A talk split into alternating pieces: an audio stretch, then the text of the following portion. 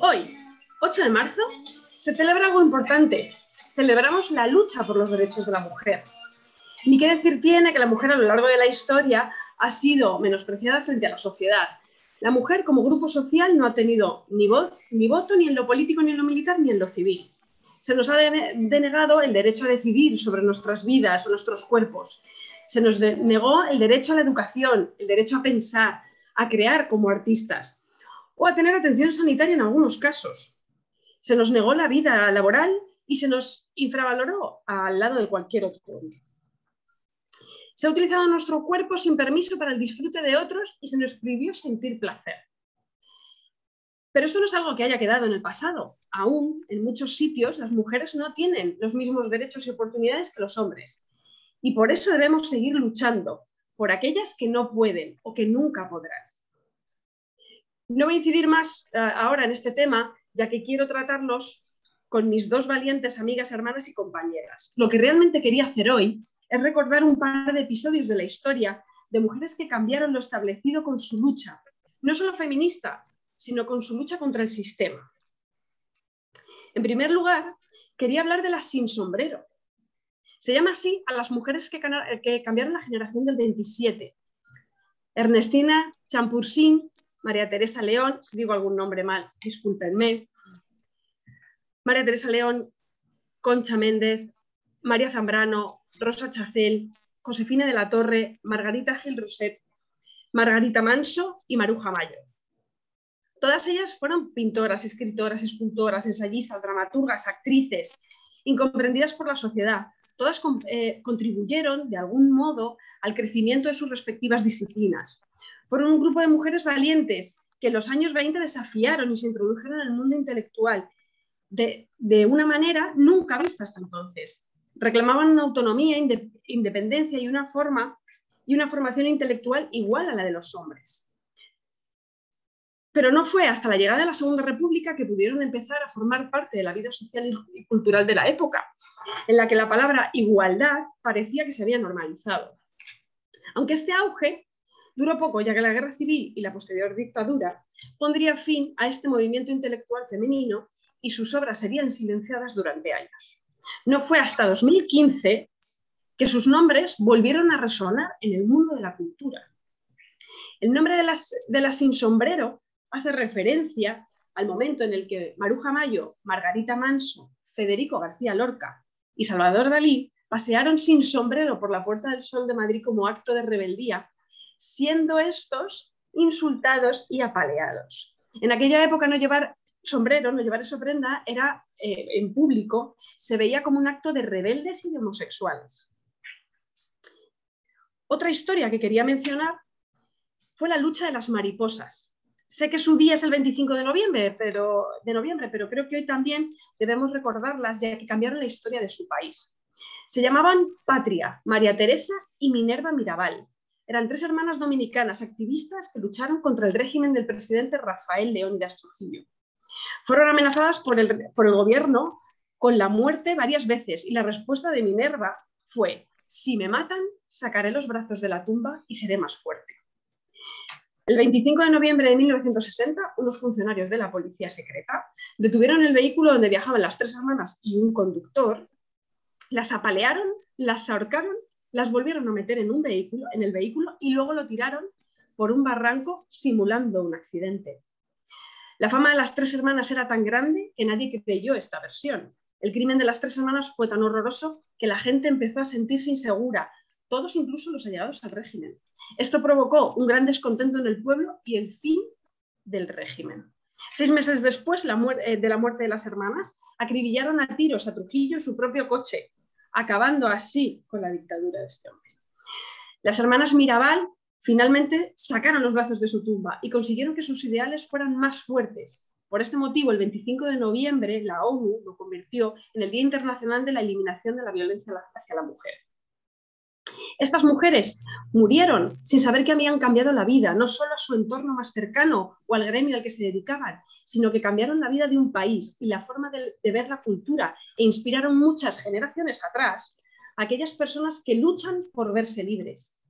Si hoy podemos disfrutar de algún privilegio es porque mujeres como ellas nos abrieron el camino y son para nosotras un ejemplo de verdaderas mujeres valientes. Muy bien.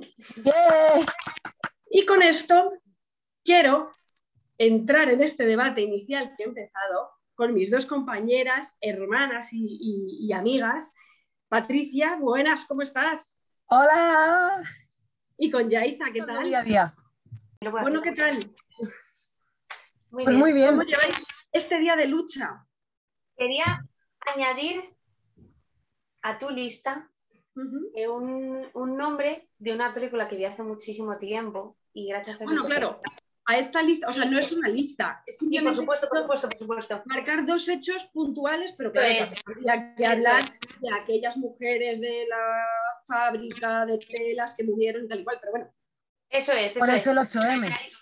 Hay, mucho, hay muchísimo, muchísimo de lo que hablar en, en este tema, pero es un, en el caso de las sufragistas, a mí, a mí me gustó personalmente y es una historia que seguí mucho, porque es verdad que tras ver la película, pues lo típico te ponen y indagué y me gustó mucho el, el cómo, el cómo Emily Davison salió ahí a decir, hacerme caso, aunque reemplacen con ella en, en el derby. Y la quería nombrar porque como dentro de esto es una mujer que a mí, bueno, ella y Pancus, pero es verdad que me gustó mucho esa,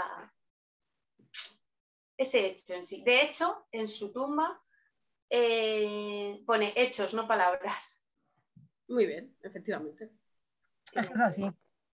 De todas maneras, yo al preparar este podcast eh, eh, veo, he estado mirando ¿no? el 8M porque fue y por lo que lucharon y digo, es que no ha cambiado nada, ha cambiado muy pocas cosas.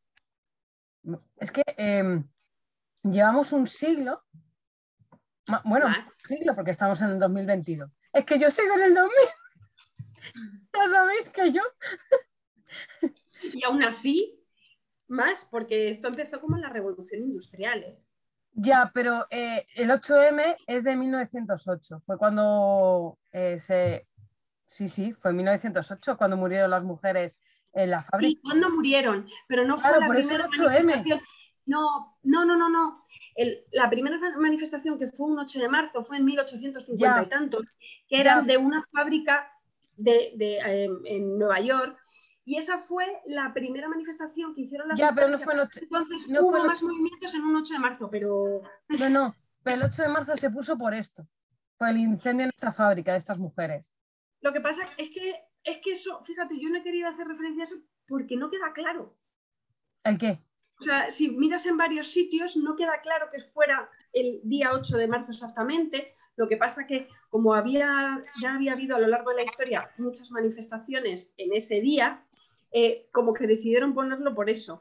También se decía que se cogió el color morado porque era el color de las telas que trabajaban allí, no sé qué, pero mm, dicen que hay muchas cosas que son más mito y leyenda como para hacerlo más bonito que realmente eso, o sea, lo de que sea exactamente el 8 de marzo, no bien claro.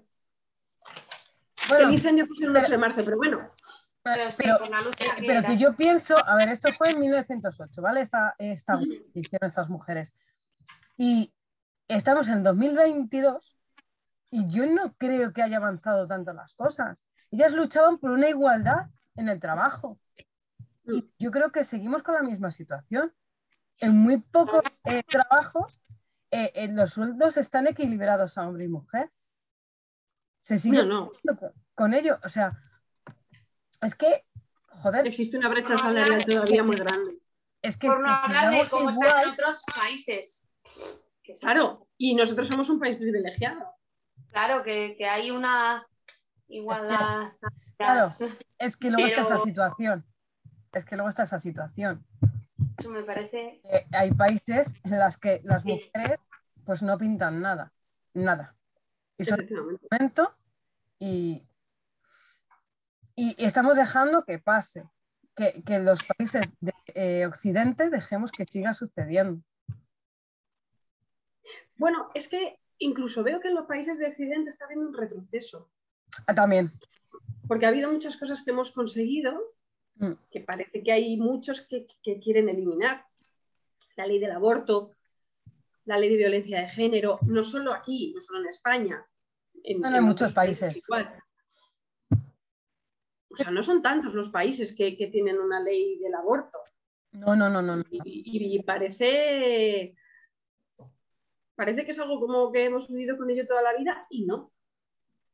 No, no. una tontería como la píldora también. O sea, ya, no estamos hablando aborto. La píldora. O sea, si empezamos a mirar eh, en países de Occidente que decimos, Buah, es que estamos súper desarrollados, y empiezas a ver ciertas leyes y seguimos igual que en el 1900.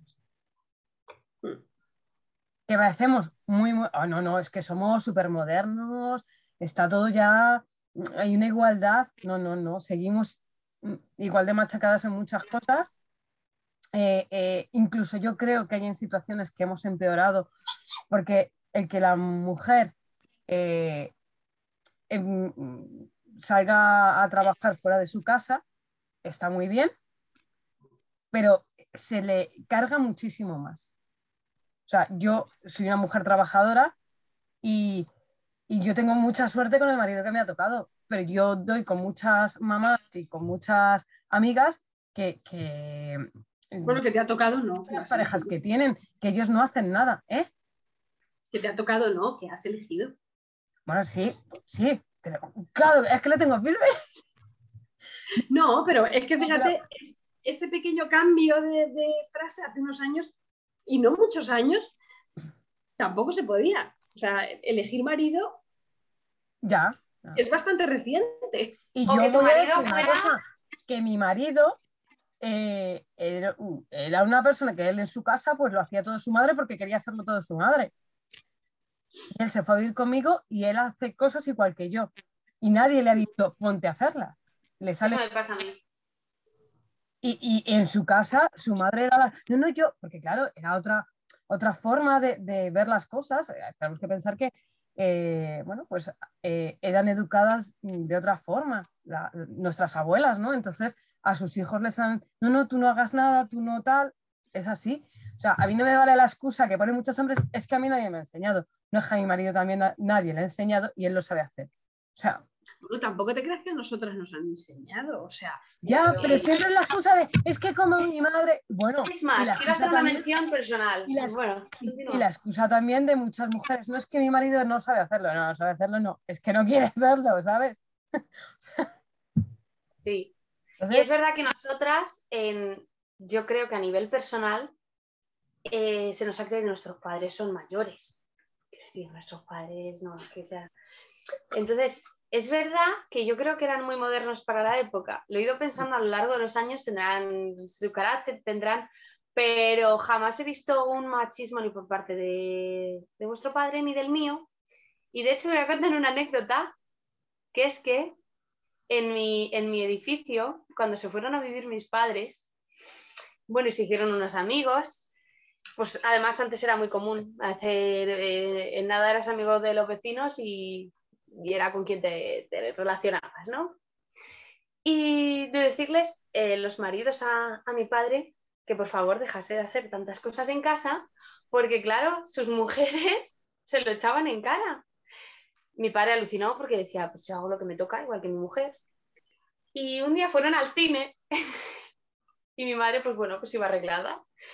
Entonces el resto le dijeron, ay Pilar, pues qué guapa, pues qué tal. Eh, anda que como que las otras no se habían arreglado así, sus mujeres, y dijo, claro, si las dejase quitarse el delantal, se arreglarían a lo mejor un poquito más. Es que Muy bien, es que es así. Es que verdad que eso creo que nosotras en nuestros casos, eh, para los mayores que son, que, a ver, yo creo que tienen edades ahí que eh, la educación era bastante machista. Yo voy a decir una cosa, de aquí, eh, familia, le voy a decir una familia y otra familia. Nosotros, nuestros padres y tíos, por parte de nuestros padres, ¿vale? Están mejor educados que nuestros tíos por parte de madres que, nuestras, nuestras madres y nuestra tía han sido las sirvientas de sus hermanos. Desde aquí, y son mucho más jóvenes que nuestros padres. y A ver, es verdad, es verdad que, es que er, eh, era muy, muy diferente la, relación que tenían o la educación que tenían unos y otros, porque nuestra abuela paterna mm, nunca, nunca se ha caracterizado por, por, ser la típica mujer, a lo mejor con unas, costumbres más machistas de que la mujer lo hace todo y la que tiene a los hombres eh, bien serviditos en el salón, mm, rascándose la También por, por cómo fue educada. Claro, por cómo fue educada ella, por cómo fue educado nuestro abuelo, porque nuestro abuelo en casa, no diremos que era un amo de casa, pero nuestro abuelo en casa hacía un montón de cosas. No, es que vamos a ver, no podemos decir que tuvieran las tareas compartidas, porque lo que mi, abuelo lo que hacía era, o nuestro abuelo lo que hacía era ayudar. No, eso que ahora nosotras nos, nos chirría un poco de cómo que ayudar, aquí se divide y punto.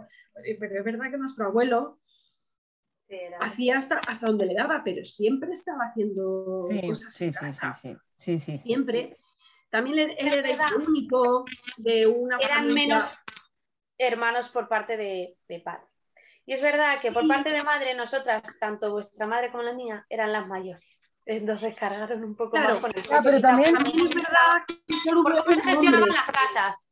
Sí, solo hubo hombres, entonces, claro, fueron tres hijos, entonces si hubiera habido alguna mujer, pues ahí podríamos haber visto si se si cambiaban los roles un poco, pero bueno, mm, tal y como ha sido, eh, han sido educados de una forma bastante poco machista, ellos. en cambio, en la familia materna, sí.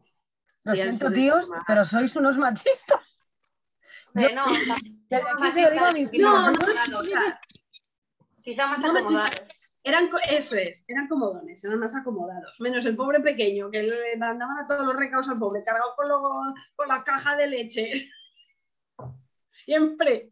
Eran las dos mayores, bueno, las dos mayores y la otra que, que estaba en el medio, entre medias, y el pequeño. El caso es que solo hay dos que han vivido bien.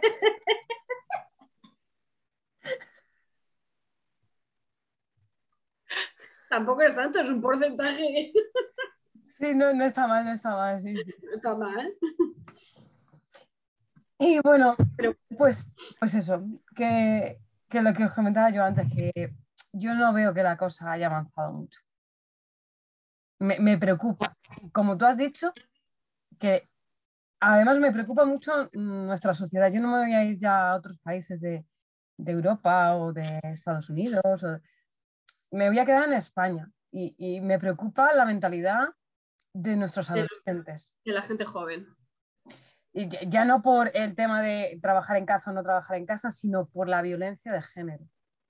Me preocupa que lo ven como algo normal, mucha gente. E, entonces, es decir, mira, que lo vean como lo veían nuestras abuelas, que era normal que, el marido las pegara, eso me preocupa muchísimo, porque digo, ¿en qué, ¿en qué estamos fallando a la hora de educar?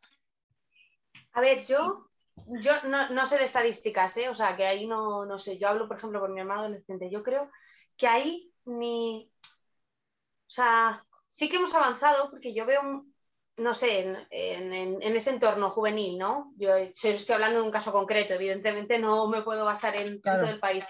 Que no lo tienen normalizado y que cuando ha pasado algo, de hecho, no les ha chirriado. A mí me preocupa a nivel general, más que en la juventud, porque yo sí creo que se avanza quizás en distintos tal, pero más que en la juventud, porque la juventud, ojo, estoy viendo cada vez más normalizado, pues, pues no sé, que, estén normalizados ciertos, casos que eran como estereotipos, hablan en general, no solo en la mujer, ¿no? Entonces, no sé, no sé, a mí lo que me preocupa más la idea general y, la, y el polarizarse tanto, creo que es un retroceso. Es que yo creo. Sí. No, bueno, que yo creo, y esto yo creo que lo hemos comentado alguna vez en algún podcast, que em, la gente tendrá una serie de ideas, no tal cual, pero ahora tenemos una serie de políticos que están normalizando unas conductas y están no normalizando unas conductas, sino eh, están visibilizando y, normalizando, o sea, es que no quiero decir normalizarla, porque es que no, no es normalizarla, están poniendo en, boca unas conductas que han sido reprochables siempre, bueno, que lo siguen siendo, pero que siempre han estado como un poco censuradas. De cómo vas a decir esto, cómo vas a pensar esto, cómo no sé qué. Y, la persona que lo pensaba o lo decía, enseguida se le, se le criticaba y, y, se le señalaba como diciendo, tío, tú, o sea, es que vas en contra de los derechos humanos completamente. ¿Qué pasa? Que ahora se está dando voz a una serie de personas que están en un parlamento, en un congreso, y, que dan voz a esas ideas, a esas ideas de pues que la mujer efectivamente vale menos, de que el homosexual es un enfermo, de que el inmigrante mm, es un delincuente. Eh, entonces, antes eso era señalado y ahora encima estamos viendo que políticos lo están hablando abiertamente. Entonces, la gente que se callaba un poco porque, porque era castigado, pues ahora está sacando sus ideas. ¿Y qué pasa? Es que pensamos que este partido o tal mm, nos va a traer, o bueno, no, que la normalización y la igualdad para todos va a hacer que yo pierda una serie de privilegios que tampoco tengo como hombre blanco cisetero. Ya. Porque es que yo antes mandaba y se hacía solo lo que yo decía. Y claro, ahora es que mi voz no vale, no vale más que la de nadie. Lo que yo quiero es que mi voz valga más que la de otros. Y, ahora resulta ser que todo es global y todo el mundo puede tener su opinión. Pues no, oye, no lo quiero. Entonces, cuando hay una serie de partidos políticos que van en contra de los derechos humanos y que te están poniendo ese discurso como algo normal, pues claro, la gente dirá, pues coño, lo que llevo yo toda la vida pensando. La gente primitiva. Eh, estaba yo aquí apuntándolo para decirte la hora. Entonces seguimos con un pensamiento del 1900. Es que a lo mejor lo que tiene que cambiar primero es nuestras cabezas para que eh, pueda cambiar el mundo. Eso es en vez de tanto hablar, eh, se nos llena la boca cuando hablamos de, ah, venga, eh, igualdad, tal no sé qué. ¿Qué igualdad si muchos de ellos no lo piensan? Eso es. Es que... Yo creo que, a ver, hay un grupo que, que opina eso y lo dice a, voces, ¿no? En, televisiones, en tal. Pero luego yo creo que hay un grupo que sí, que ellos quieren eh, la igualdad tan no sé qué, pero lo quieren con la boca chica. Porque si no, se hubiera hecho mucho más. ¿Pero cómo con la boca chica? Que yo creo que hay muchos políticos y mucha gente que podía haber hecho mucho más, pero realmente tiene el mismo pensamiento que tú estás diciendo ahora mismo. No lo sé. Pero sí que es verdad que lo que tú has dicho. yo creo que hay demasiado más chirulo. Yo creo que todavía hay demasiado más chirulo. Ah, no quería decirlo así, pero ese es el problema. Pero ya no solo en cierto, en cierto partido del no, ya no solo en el cierto partido del que estamos todos pensando, sino en los demás partidos. Hay mucho más chirulo en todos los partidos, obviamente. Entonces puede haber mucho más chirulo, puede haber mucho más chirulo, pero que, que defiendan los derechos mm, humanos y, personales y que no, y que no acose y vaya en contra del diferente. Tú puedes ser un machiculo y ser un chulazo y ser no sé qué, porque no hay. Pero, pero, pero luego ir en contra de las personas que son diferentes a ti es otro rollo. Pero si solo hay que ver, vamos a ver. Vamos a ver todas aquellas personas que dan la cara por sus partidos. ¿Hay alguna tía? ¡Hombre! Ya, ya, empezando por ahí. O sea, ya como para ir aumentando. Sí, sí, hay una tía que está montando un revuelo bueno, sí, ya. Escucha. sí, sí, vale. ¿Y cómo se le está tratando? ¿Y cómo se le está tratando? Porque hay gente, ¿Que cómo hay gente que la apoya mucho, pues, sí. maravillosamente bien que él manda a su mariachi para que se quede. Ya, pero y su propio. pero, pero, su propio partido, ¿qué ha querido hacer con ella? Ahora ya no. Como han visto tiene el apoyo de la calle, uy, uy, uy, uy. Ahora queremos todo el mundo. Claro, pues han querido quitar de partido, En ese partido, antes de elegir al que está ahora mismo, había opción de una mujer y no quisieron. Cuando yo Porque era demasiado lista. ¿Eh? Porque, no era, porque era demasiado lista esa mujer y no era manejable para esos varones de ese partido. Y colocaron. Y colocaron un pelele. Pero como nadie sabe de qué estamos hablando. Ya. Bueno, voy a retomar porque sigo acumulando información a ver si no se me olvida nada. Yo estoy un poco dispersa, ¿vale? Eh, a ver, por un lado, pienso que lo que tú decías, Patti, que el cambio está en uno mismo. ¿Por qué?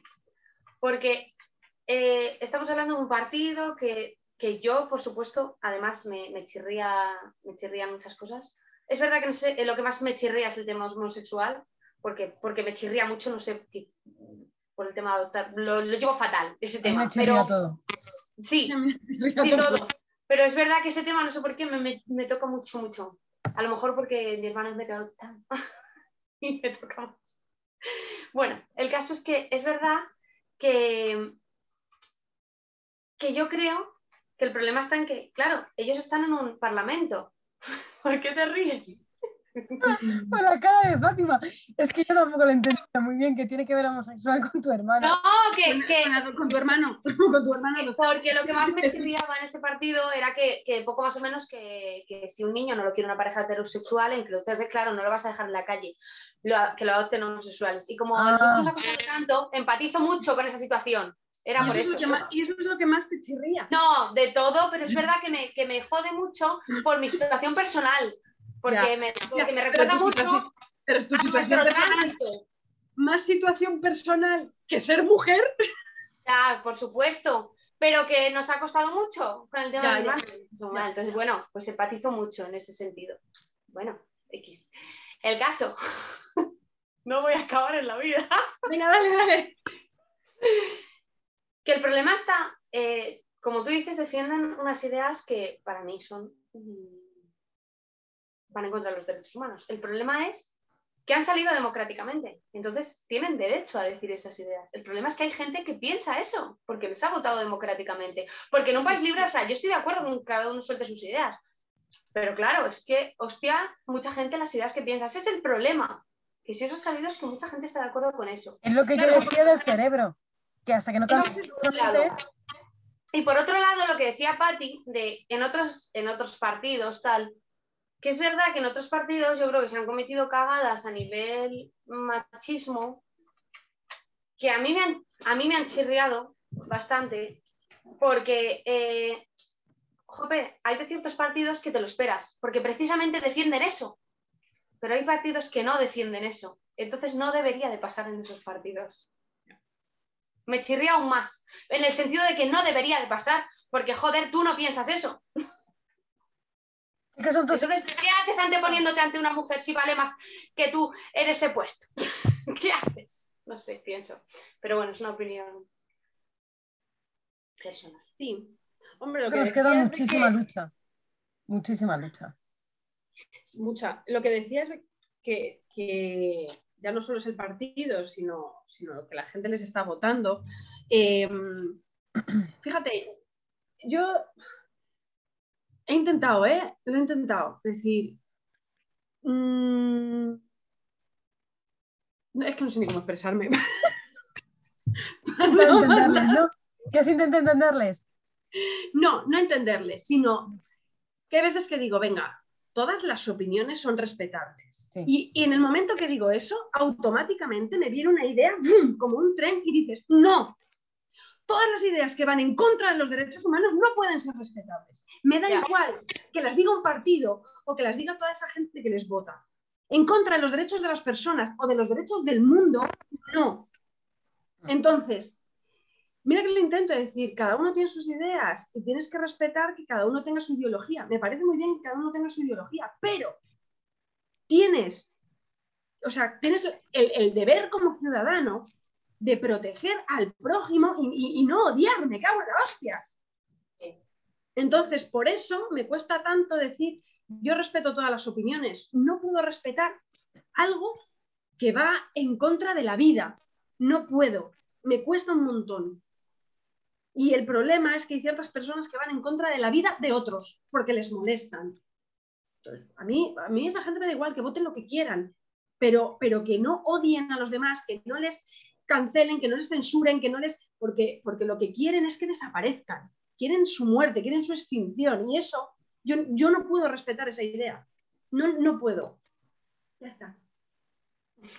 Sí, sí. A gusto, ¿eh? Te has quedado a gusto, a gusto. Ideas que son, que son, que son, es incompatible con, con el respeto, porque, porque Es si que- tú vas en contra de a quién quiere alguien, de, de lo que quiere trabajar alguien, de cómo va vestido alguien, es, es incompatible. No te tienes que meter en lo que nadie. Pero es cierto que Es no eso, parece- contra las personas y contra el mundo en general, porque ya, ya podemos hablar también de cambio climático. Contra el, es que en serio ir contra el mundo, ¿Qué es, o sea, que, que sea, que es donde vivimos. No sé. No, tendrán preparada su nave espacial para salir de aquí. Sí, pues nada, porque se los coman los bichos esos como el de Claro. mires arriba, ¿cómo se llamaba? Y además no El- nos olvidemos que vivimos en un país en democracia. ¿Vale? Y que ciertas personas digan esas burradas en las que tú estás perdiendo, o sea, hacen que, eh, por lo que ellos dicen, perderíamos todos nuestra libertad. No, es que estamos en, Claro. en- en democracia. Eh, eh, eh, si no te gusta, vete. Tu libertad acaba donde invades la de otro. ¿El qué? Tu libertad acaba donde invades la de otro. Ellos, ellos quieren invadir mucho las de todos. Entonces, pues, pues bueno, Oye, yo les invito, yo les invito que si quieren invadir en mi casa para barrer los sábados están invitados, ¿vale? Por ir empezando por algún sitio. Sí, pero que luego se tienen que marchar, o sea, no pueden invadir. y No, no, claro, por, so- por favor. O sea, bueno, pero si invaden y se quedan siempre limpiando, pues nada, les dejas Ya, a- porque hasta que se de dormir, les tienes allí todos los días. que te hagan la comida y esas cosas. Ya está. No sé. Te paniquen con ¿Dónde, calor. ¿Dónde habéis notado vosotras o habéis vivido en vues- vuestra propia carne em, la desigualdad o el machismo o dónde habéis sido víctimas de, em, de algún abuso em, X? Lo que sea. Lo uso en mi trabajo. Creo que las educadoras infantiles cobramos muy poco porque somos muchas mujeres y muy pocos, eh, somos muchas mujeres y pocos hombres. Y, y además eh, nos ven como chachas muchas veces los padres que a mí me sienta un poco mal. Y, y Claro. me jode, me jode porque yo tengo mis estudios, yo tengo la experiencia, yo les doy, bueno, pues eh, ciertas pautas para sus hijos y es como, ¿qué me está contando esta tía? Eh, yo vengo, que me cuida el niño y ya está. No, no, no, te- no cuida tu hijo, le educo. Desde aquí, Además es que tendríais que estar tan bien pagadas porque Ya. es, que, es que la gente está poniendo en vuestras manos la vida de sus hijos. Sí. Es que eso tendría que ser lo que más valiese del mundo. Al igual que un médico cobra una barbaridad porque tú estás poniendo en, en sus manos tu vida o la de tus hijos, la de tu familiar o lo que sea, eh, con, con la educación lo mismo. Tú estás poniendo en manos de esos educadores y esas educadoras pues la vida de tus hijos, el pensamiento de tus hijos y el crecimiento. Hostia, es que no puede estar bien valorado eso, coño. es que educamos al futuro, que no se nos olvide. Educáis a lo, a lo futuro. En nuestras manos está que no haya políticos como los que tenemos ahora. Efectivamente. Tenéis que educar mucho en la igualdad, porque es que yo creo que en las casas hay cosas que se pierden. Sí. ¿Y vosotras, chicas, dónde os habéis sentido? Ya está. Pues. Uf. Qué pregunta más divertida. Eh, bueno, en mi caso, pues el típico abuso que yo creo que todas hemos sentido, hemos sentido alguna vez de que te persiguen, te no sé qué, te no sé cuántos. Bueno, mí me ha pasado. Es verdad que yo he reaccionado muy fuerte en ese momento. Se me ha cruzado el cable rojo con el azul y muy bien. Pero luego, pues bueno, a nivel personal, quizás el culpabilizarte de cosas porque esté normalizado, quizás, incluso viendo y viviendo en una, en una casa donde no existe eso y viendo una relación sana, pensar, es que estoy loca, es que, es que pobrecito, es que, bueno, muchas cosas y costarte años. Así que a nivel personal y ahora, y a día de hoy lo puedo decir abiertamente. Y se me ve un saludo, mira, qué bien. ya me siento capaz. Ahí es donde yo quería llegar también, eh, a la desigualdad en el lenguaje. Se nos describe a las mujeres como principalmente bellas, atractivas. Siempre se nos describe el físico, bellas, atractivas, hermosas, dulces, ¿no? Somos como bonitas y tal. Y, Oye, y si lo dejamos para otro, es que se nos está acabando el tiempo. Y querría te, ¿dónde te has sentido tú? Eh, eh, ¿Has sentido en algún momento, Fati, tú eh, algún abuso, algún acoso, alguna... Hombre, yo sí, sí, además yo creo que lo he comentado aquí, en yo trabajando en construcción, eh, como jefa de obra, yo he, sentido un estigma por ser mujer de la hostia. Insultos, gritos, cosa que a lo mejor a mi compañero no hacían. O sea, se creían por encima de mí, aunque, al final estuvieran a mi cargo, ¿no? Eh, bueno, así es la vida.